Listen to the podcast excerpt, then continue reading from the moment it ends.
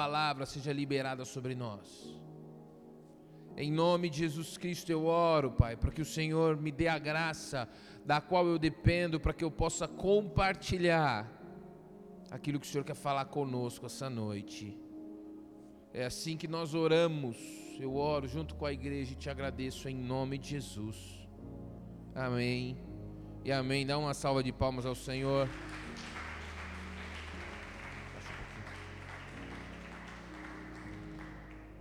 Glória a Deus. Continuamos. Amém. Com a nossa série de pregações sobre o Sermão do Monte. O Sermão do Monte é uma pregação que o próprio Jesus proferiu ali em Cafarnaum. E ela está presente nos capítulos 5, 6 e 7 do Evangelho de Mateus. Amém? Então abram comigo no capítulo 5, a partir do versículo 1. Na última quinta-feira, nós falamos de como Jesus muitas vezes nos surpreende. E ele começa essa pregação dizendo que felizes são os pobres de espírito. E nós aprendemos aqui que pobre de espírito não é pobre de recurso, amém?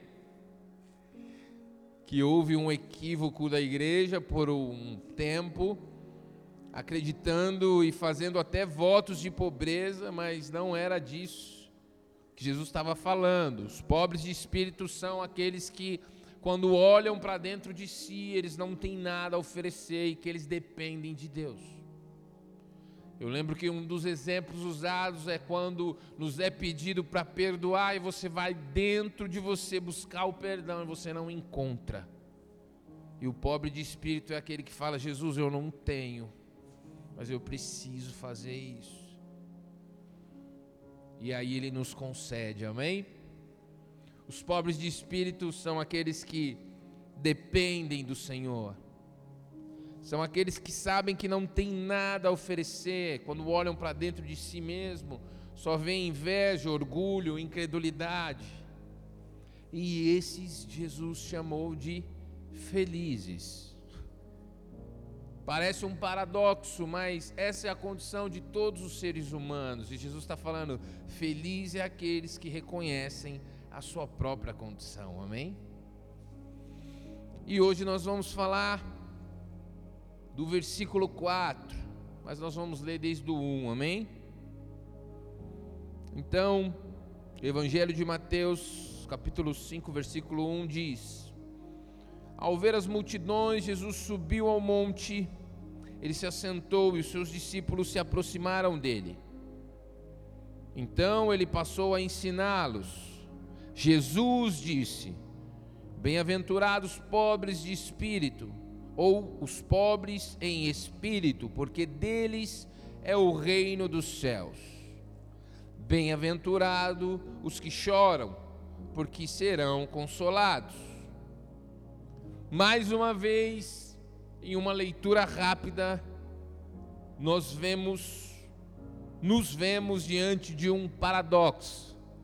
Jesus ele diz que felizes são os que choram. Primeiramente precisamos lembrar quem Deus é, amém? Deus ele não quer te ver chorando. Deus é um pai de amor, amém? Em Jeremias capítulo 29, no versículo 11, O Senhor diz: Eu sei os pensamentos que tenho a respeito de vocês, diz o Senhor são pensamentos de paz e não de mal, para dar-lhes um futuro e uma esperança. Esse é o nosso Deus. Deus não tem prazer em nos ver chorando, amém? Mas Jesus, ele fala aqui que bem-aventurados são os que choram. Nós somos treinados e talvez instintivamente nós desenvolvemos maneiras de fugir do choro, amém? Nós buscamos ignorar. Eu lembro que quando eu não conhecia Jesus, eu era um alcoólatra, eu bebia para esquecer dos problemas. E aí eu estava feliz, eu bebia para comemorar. Eu sempre queria um motivo para beber, porque eu era um alcoólatra também. Mas eu lembro que muitas vezes eu enchi a cara para fugir de problemas que eu tinha, problemas emocionais, problemas com as pessoas. Então, para não encarar essas coisas, eu fugia. Todo ser humano, ele em um momento ou outro da vida, ele procura válvulas de escape. Ele desenvolve, ele cria. E assim é a humanidade, amém? E por que que nós choramos?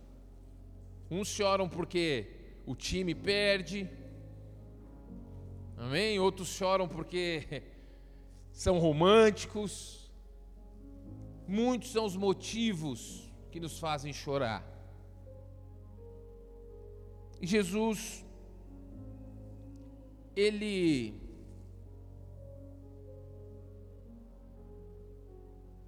nos prometeu em João capítulo 16, versículo 33.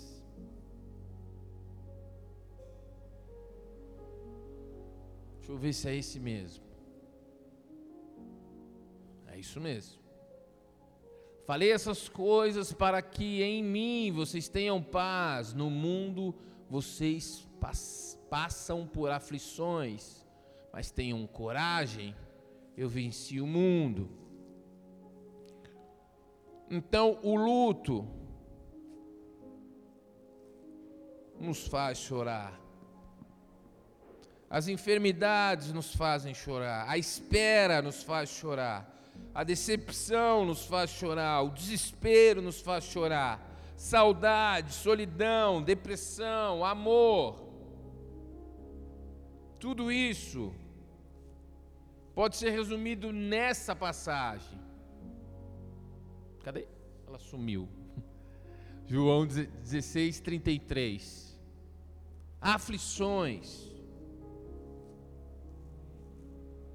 Jesus ele disse: tenham coragem. O que, que Jesus está querendo dizer aqui? Não deixe o luto, as enfermidades, a decepção, o desespero, a saudade, a solidão. Eu não sei o que te faz chorar, mas o que Jesus está falando é: não deixe que essas coisas te parem. Amém?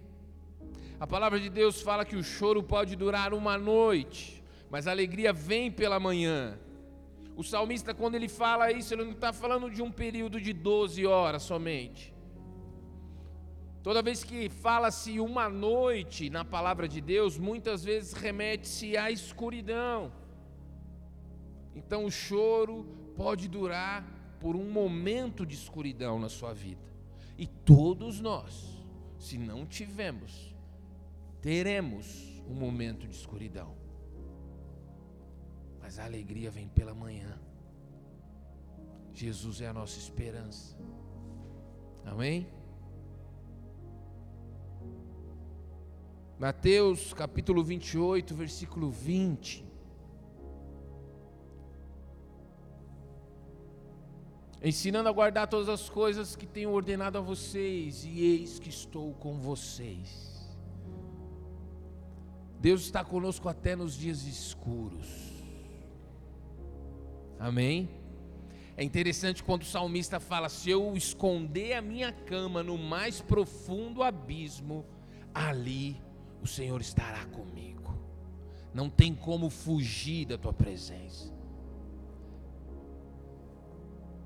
Então, se você tiver uma aliança com Jesus, se você crê nele, ele vai estar com você. Até quando? até o fim dos tempos. Amém? João capítulo 14, versículo 15.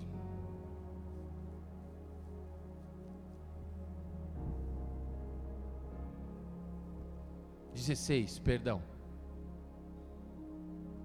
Eu pedirei ao Pai, e Ele vos dará outro consolador, a fim de que esteja com vocês para sempre. Jesus está falando do Espírito Santo. Ele está falando, ó, eu estou indo. E percebam, gente, Jesus aqui está se despedindo dos discípulos. Está chegando a hora da crucificação. Ele está falando, ó, eu rogarei ao Pai e ele, ele vos dará outro consolador. Ou seja, quem consolava os discípulos até aquele momento era o próprio Jesus. Mas ia chegar um momento em que o consolador não estaria mais ao lado deles, mas passaria a morar dentro deles o Espírito Santo. O Espírito da verdade que o mundo não pode receber. O Consolador. A promessa para os que choram é: felizes os que choram, porque serão consolados. Então o Espírito Santo, ele te toca essa noite. O Espírito Santo é quem executa. Amém? É quem põe a mão na massa, é quem mexe nas suas emoções, é quem toca onde ninguém pode tocar, é quem faz aquilo que homem nenhum, terapia nenhuma, ninguém pode fazer. Amém?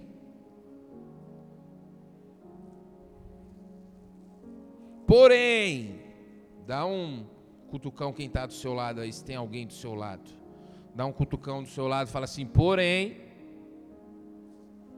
Ô oh, gente, estou sozinho aqui mesmo, hein? Dá, dá, dá só um cutucãozinho assim para dar uma esquentada. Fala assim, porém. Existe um choro. Vocês percebem? Deus nos ama. Ele já começou a falar com algumas pessoas, e o Espírito Santo começou a tocar algumas pessoas. Amém? Porque nós temos aflições, e nós precisamos ser lembrados que Ele é conosco até o fim, e que Ele nos deu um consolador que está dentro de nós, amém? Só que, volta lá para mim, Mateus 5, versículo 4. Quando Jesus está falando ali, felizes os que choram, porque serão consolados, Ele está falando desse choro que a gente vai falar agora. Amém? Sobre esse, esses outros que nós tratamos aqui, Ele já falou: olha, não desanimem, eu sou com vocês, eu te dei o Espírito Santo, estamos junto. O choro vai durar uma noite, mas a alegria vai vir pela manhã. Ou seja, nenhuma situação é para sempre. Amém? Nenhuma noite dura para sempre. E agora a gente vai falar do choro cujo qual nós precisamos. Olha para o seu irmão e você fala assim: você precisa chorar. Talvez a sua coisa você fala assim, mais eu não tenho mais lágrima para chorar. Como assim eu preciso chorar? Eu vim para o culto para receber uma boa notícia. Eu vim para o culto para ouvir uma profecia, para receber uma bênção. Eu tenho uma convicção de que você vai sair daqui por demais abençoado essa noite, amém?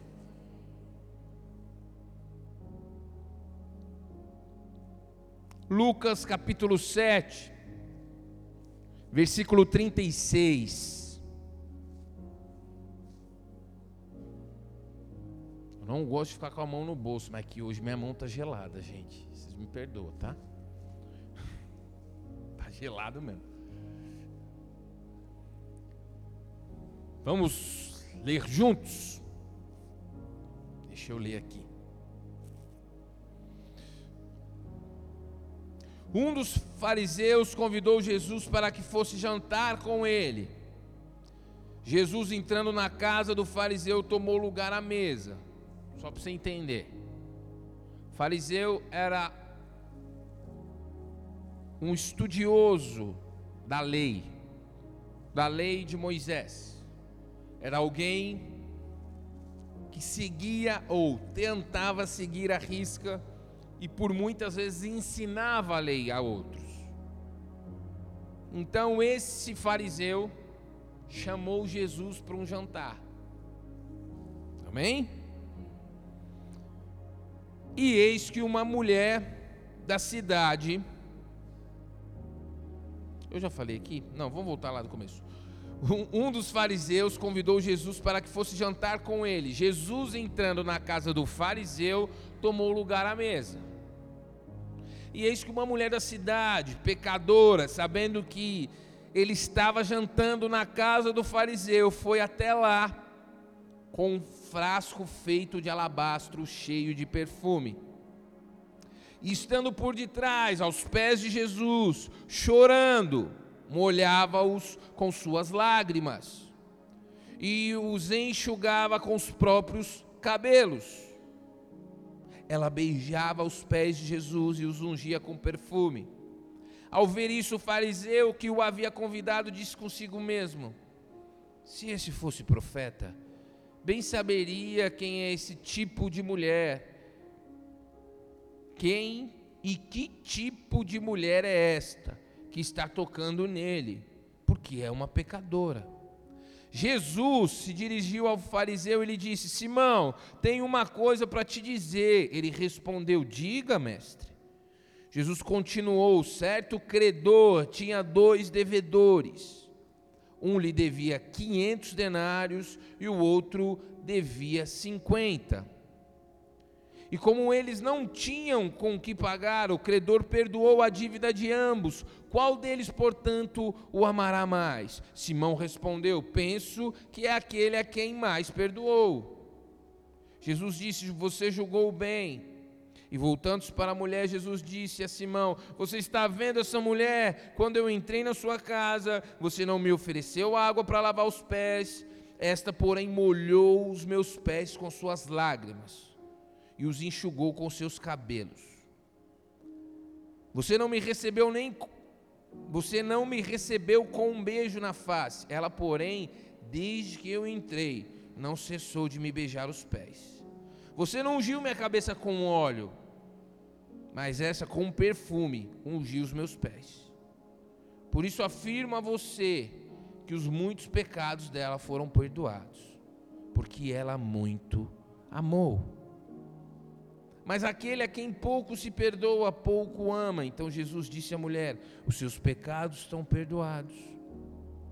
Os que estavam com ele à mesa começaram a dizer entre si: Quem é esse que perdoa pecados?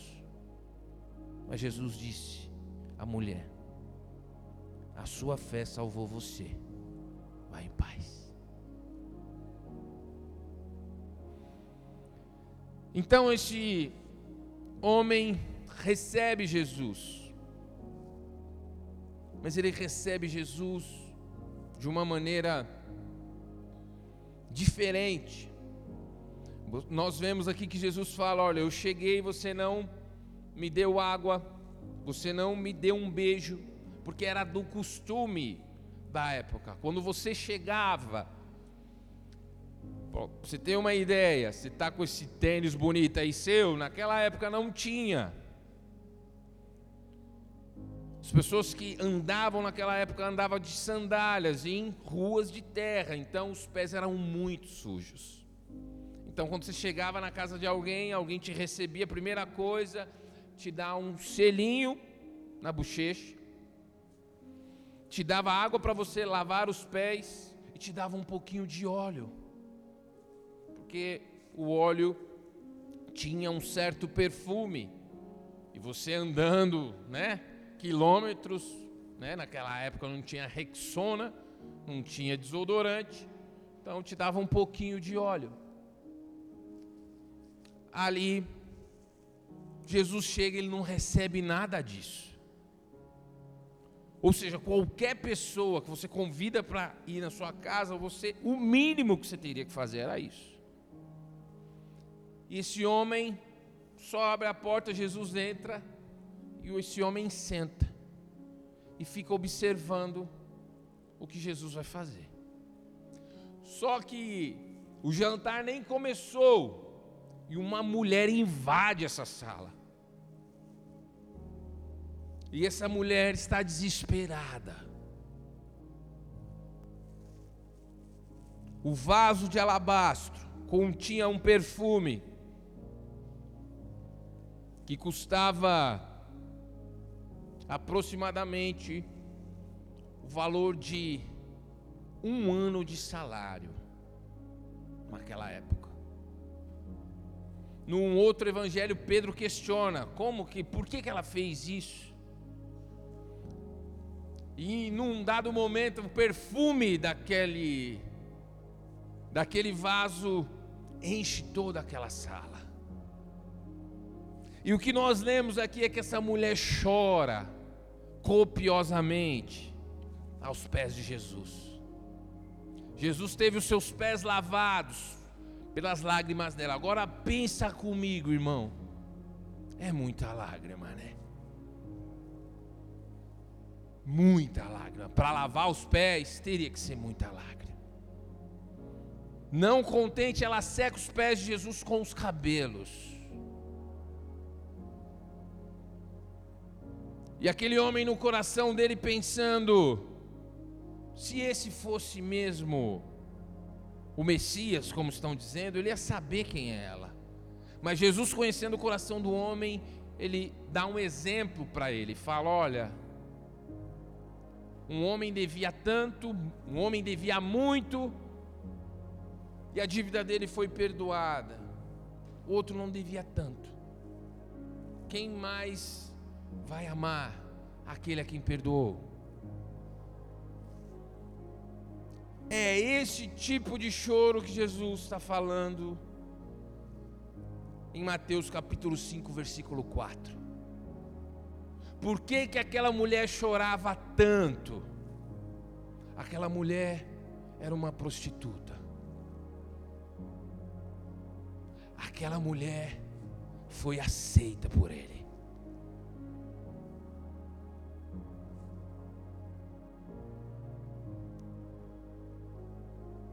A palavra de Deus fala em Romanos que todos pecaram, estão destituídos da glória de Deus.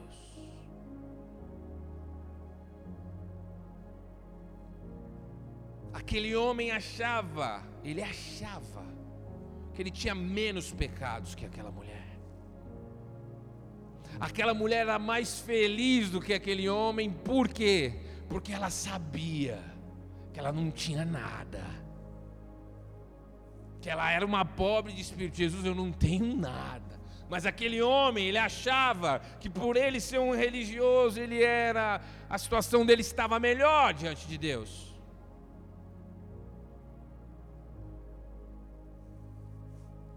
Aquela mulher era um exemplo do que é ser humilde de espírito, pobre de espírito. Eu não tinha nada e você me aceitou. Você não me acusou, você não me rejeitou, você não me condenou. Tudo que eu tenho derrama aos seus pés.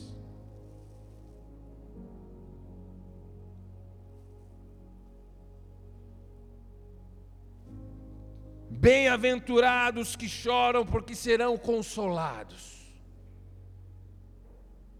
E aqui está o segredo. Muitos de nós, a maioria dos que estão aqui essa noite, estamos anestesiados pelo pecado. Para que serve a anestesia? Você não sinta a dor.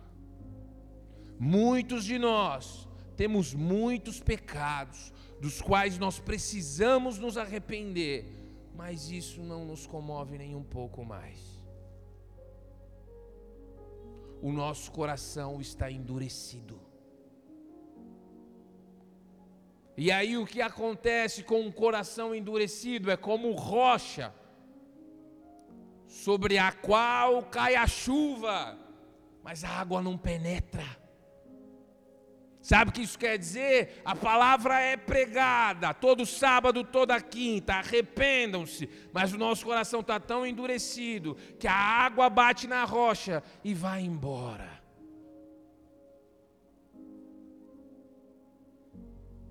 Muitos de nós estamos numa condição de morte espiritual como aquele homem estava.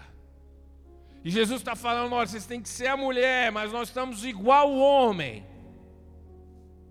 endurecidos em nosso coração, anestesiados na nossa alma. O Senhor vem nos lembrar essa noite que o pecado ofende a Deus.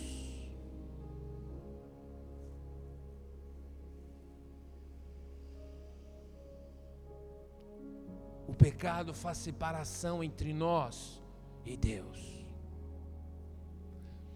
E aí vamos pensar: não, pastor, mas hoje eu orei e pedi perdão pelos meus pecados.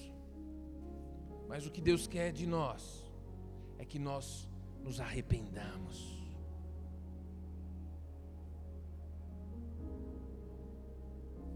O problema é que muitos de nós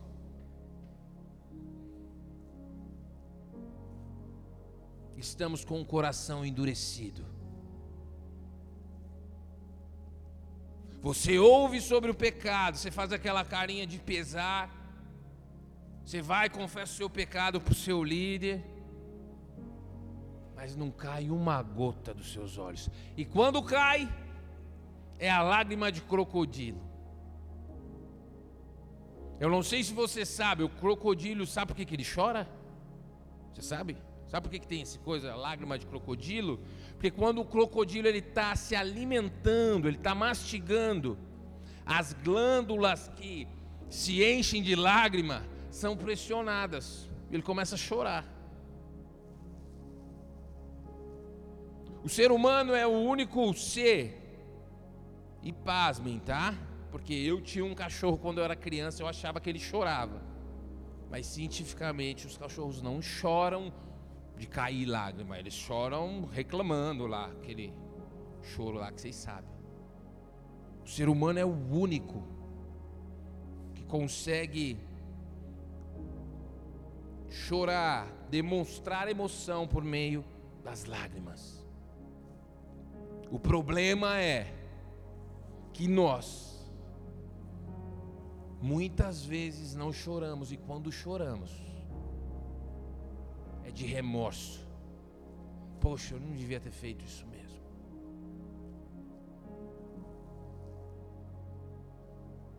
Nos falta consciência de pecado.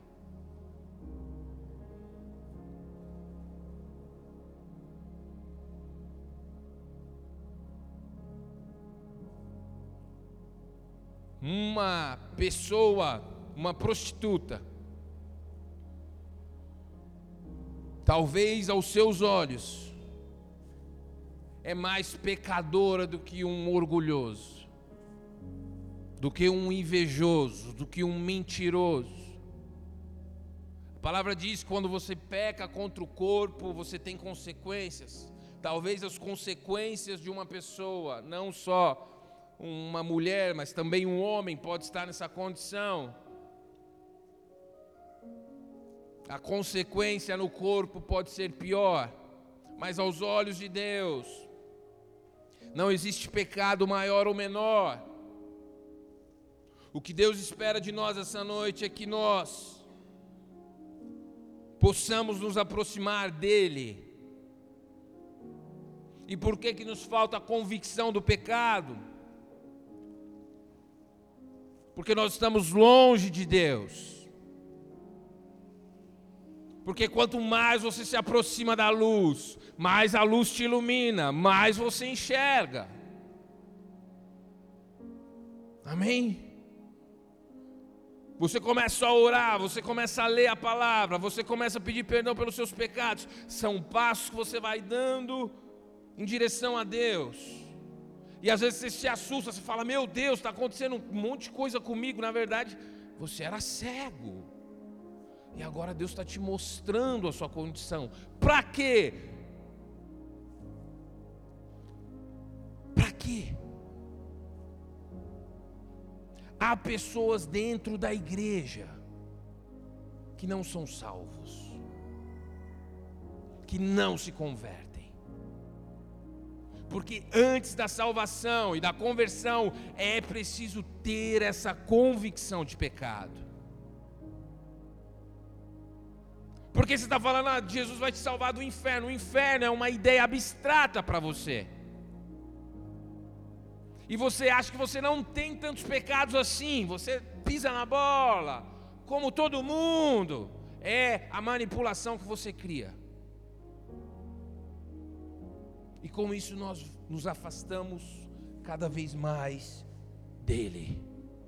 Jesus, num certo momento, ele falou assim: ó, vocês não querem vir a mim, porque conforme vocês se aproximarem, eu vou mostrar quem vocês são.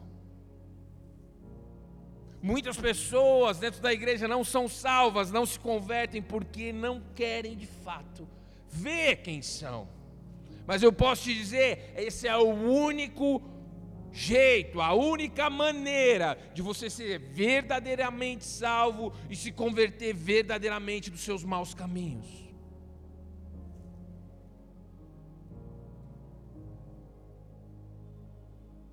Quanto mais perto de Deus eu chego, mais convencido do pecado eu sou. Presta atenção comigo. Eu começo a ver que eu sou mais pecador do que eu sou, do que eu achava que eu sou, que eu tenho mais falhas do que eu achava que eu tinha. E aí ele me perdoa. E aí eu vejo que eu sou mais amado do que eu achava que eu era. A salvação te parece pequena. O amor de Deus te parece pequeno, porque os seus pecados parecem para você algo pequeno. Deus ele não quer destruir a tua alma, mostrar quão terrível você é. Ele quer mostrar o quão terrível você é o quão pecador você é. E ele fala: é disso que eu estou te salvando, é desse lugar que eu estou te tirando, é por isso que meu filho morreu por você.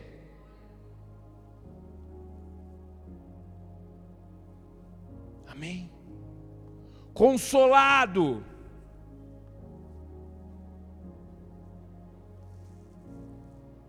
São aqueles que choram quando vem a sua própria condição.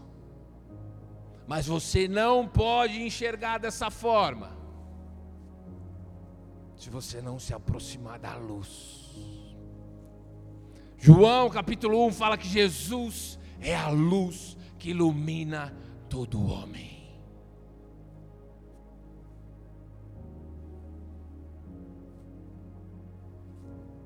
Felizes os que choram assim. Felizes os que choram pelos seus pecados.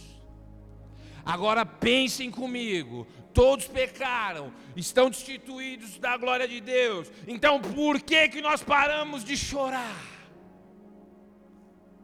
Porque nós nos afastamos da presença.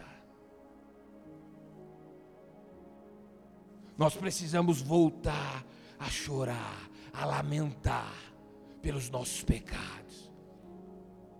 Ai, líder, eu caí. Vamos orar, Deus vai te perdoar. Mas chora, irmão. Chora, porque o seu perdão custou sangue. Porque a cruz foi o preço. E a palavra de Deus fala que todas as vezes que nós voltamos às práticas anteriores, aquilo que a gente já deixou, a gente volta, a gente está colocando Jesus na cruz novamente. Hebreus. Eu posso ir um pouco além? Tem obreiros na casa que não se converteram. Seu coração está duro. Você não se lamenta mais pelos seus pecados. E como isso acontece? É um processo que começou há anos de esfriamento espiritual. Ou talvez esse processo de arrependimento nunca aconteceu na tua vida verdadeiramente.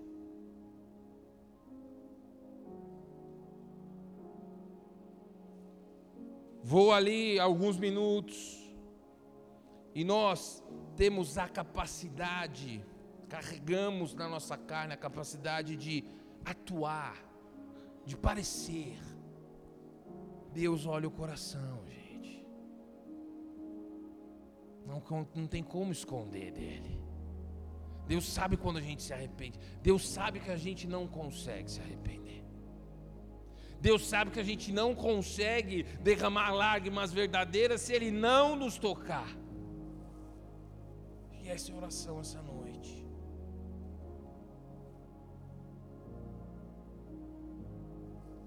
Bem-aventurados, felizes os que choram.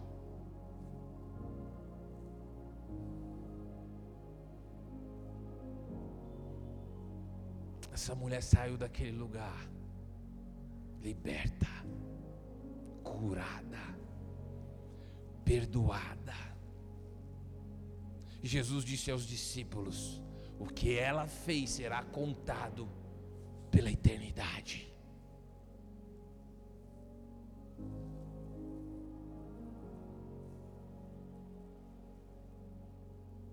Anestesiados em nossas almas, criamos uma casca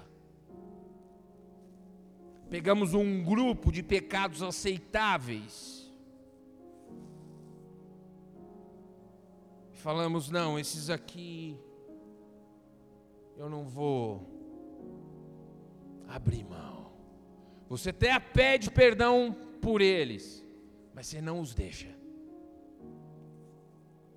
Por quê? Porque a sua carne ama o pecado.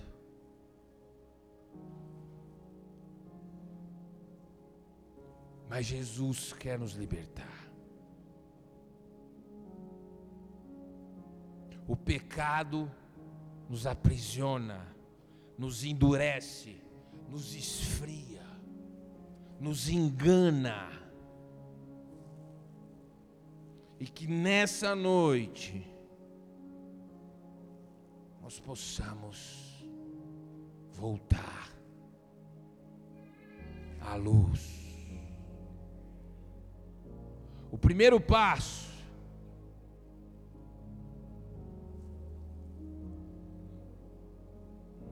é confessar os seus pecados.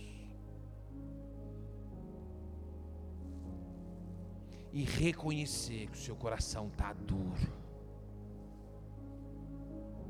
Que muitas vezes nós, aqui, obreiros, estamos brincando de igreja. Alguns de nós estamos brincando de igreja. Alguns de nós perdemos o temor, subimos no púlpito, não tem problema a minha condição. E por causa da misericórdia de Deus, nós achamos que Deus passa um pano para a gente. Dura coisa é cair na mão do Deus vivo. O Senhor está nos chamando essa noite. Perceba que feliz são os que reconhecem.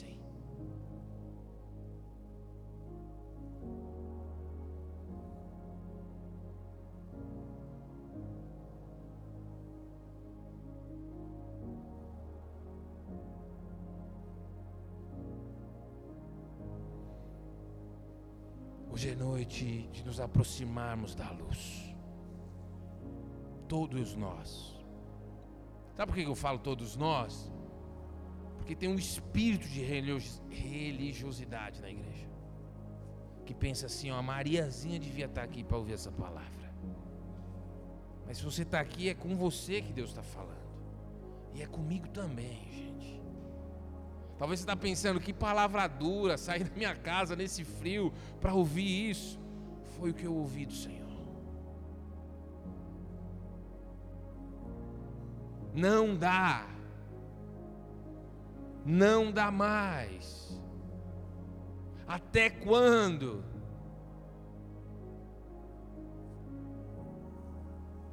Nós vamos ficar endurecidos nos nossos corações. Até quando as pregações vão só nos emocionar? Até quando a palavra de Deus vai bater em nós, vai cair no chão?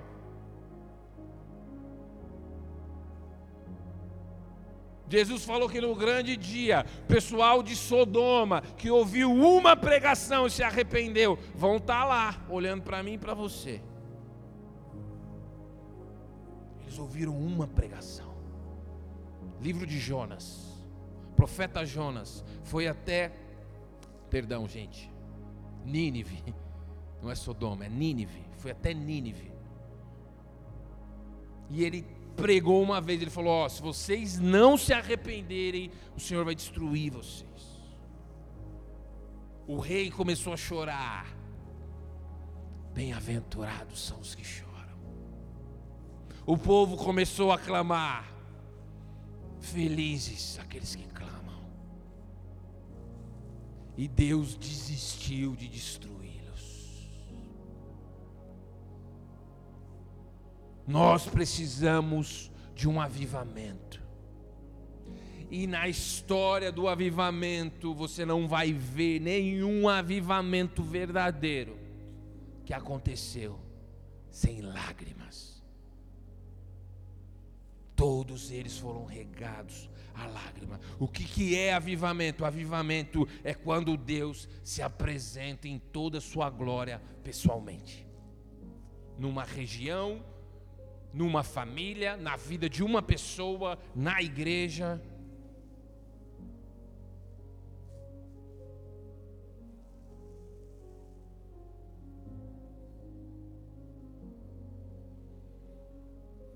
Nós precisamos voltar a lamentar pelos nossos pecados. E aí os nossos olhos vão começar a se abrir. E aí você vai ver que você é bem pior do que você pensava. E aí, quando o desespero tomar conta do teu coração, ele vai te mostrar que você é muito mais amado do que você imaginava.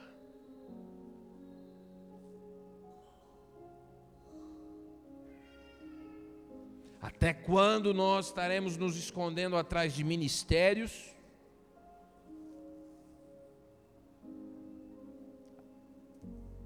Até quando estaremos nos escondendo do Senhor, como fez Adão e Eva?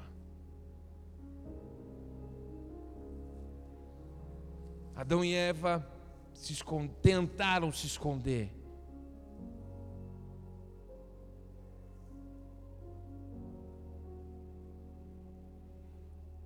Davi, o homem segundo o coração de Deus, quando ele cometeu um pecado de adultério, ele disse: O meu pecado está todos os dias diante de mim.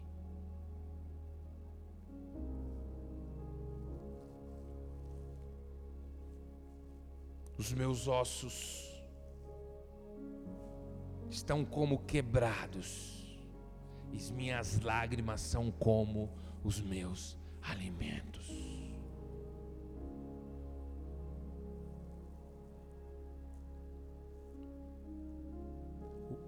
Se nós ofendemos a Deus, isso não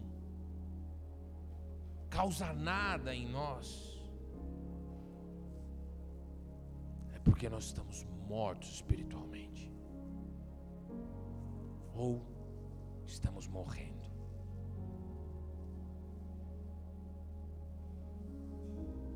A pornografia não é um pisão no pé.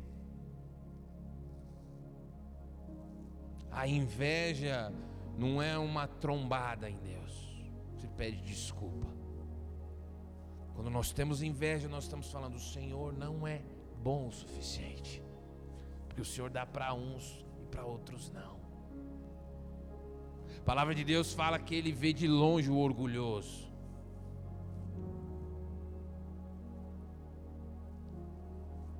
E a incredulidade é como uma declaração feita a ele: você não é capaz.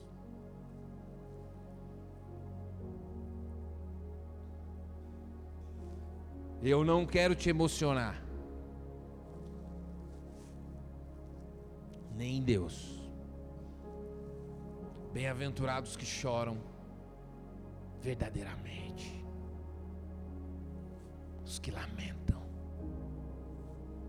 Porque esses, só esses, serão consolados. Um dos nomes do Espírito Santo é Consolador.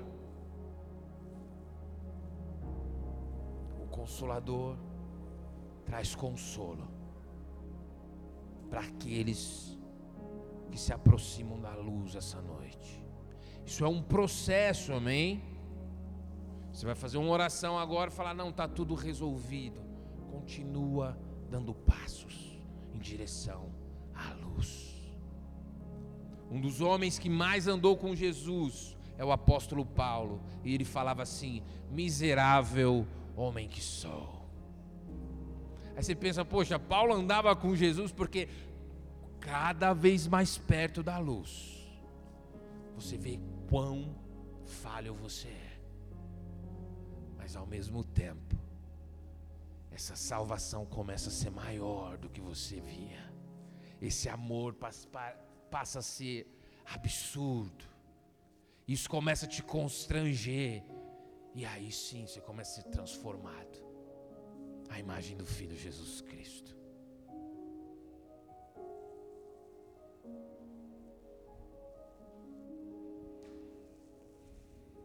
Deus tem para nós. Eu comecei falando, eu sei o pensamento que tenho a respeito de vocês. Foi o que Deus disse para Israel. É o que Deus diz para nós essa noite pensamentos de paz e não de mal, para dar o fim que vocês esperam.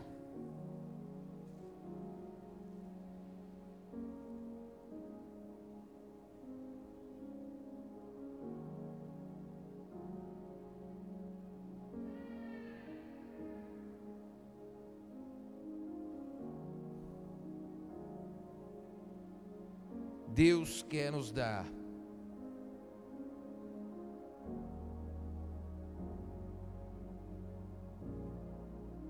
verdadeira felicidade.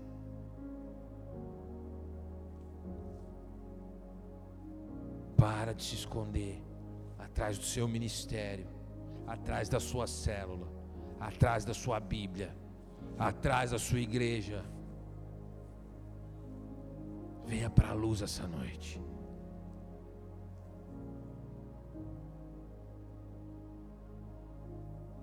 Deus quer nos dar a verdadeira felicidade.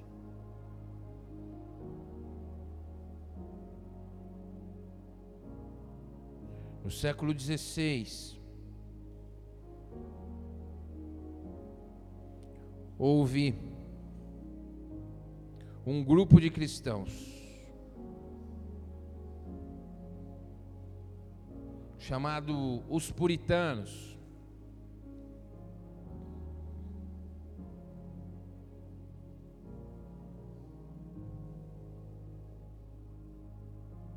E esses homens eles escreveram algo que é conhecido como o Catecismo de Westminster. Você viu? Eu falo inglês também.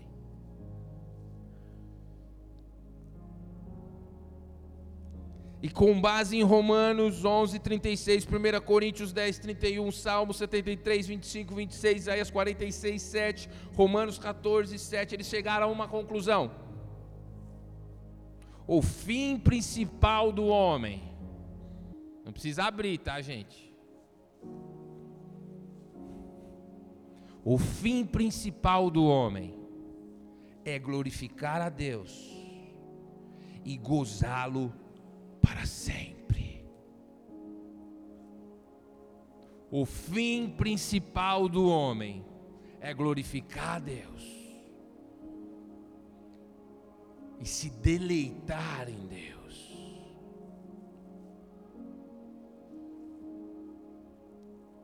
Para sempre. Em Deus está a nossa alegria e a nossa felicidade. Essa é a finalidade da sua vida e da minha. Tudo o que a gente quiser pôr no caminho, substituir, vai dar errado. Porque o fim principal do homem é glorificar a Deus e se deleitar nele eternamente. Começa aqui. Pode começar hoje. E não vai ter fim. Amém? Bem-aventurados os que choram, os que se lamentam, porque serão consolados. Consolados no grego quer dizer também encorajados, fortalecidos. Então você vai estar lá, jogado ao chão, chorando, quando Deus abriu seus olhos para suas mazelas. Mas você será encorajado a confiar na graça de Deus, a confiar no amor infinito do Pai.